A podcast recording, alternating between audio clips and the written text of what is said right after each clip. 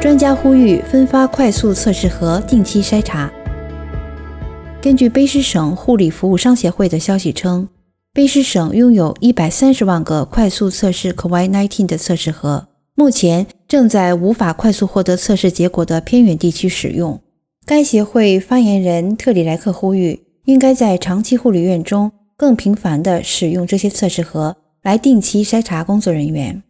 莱克在接受 CTV 新闻采访时表示，世界各地越来越多的专家小组都在使用快速测试作为筛查的一种方法。加拿大卫生部的专家咨询小组最近也在建议，在包括护理机构的一些地方，将快速检测作为一系列检测的一部分。世界卫生组织在几周前同样提出了类似的建议。温哥华延安卫生局近日已经启动了一个试点项目。在一些养老院中，采用了快速检测的方法。莱克获悉，至少有一名长期护理人员和两名急救人员被测出 COVID-19 呈阳性。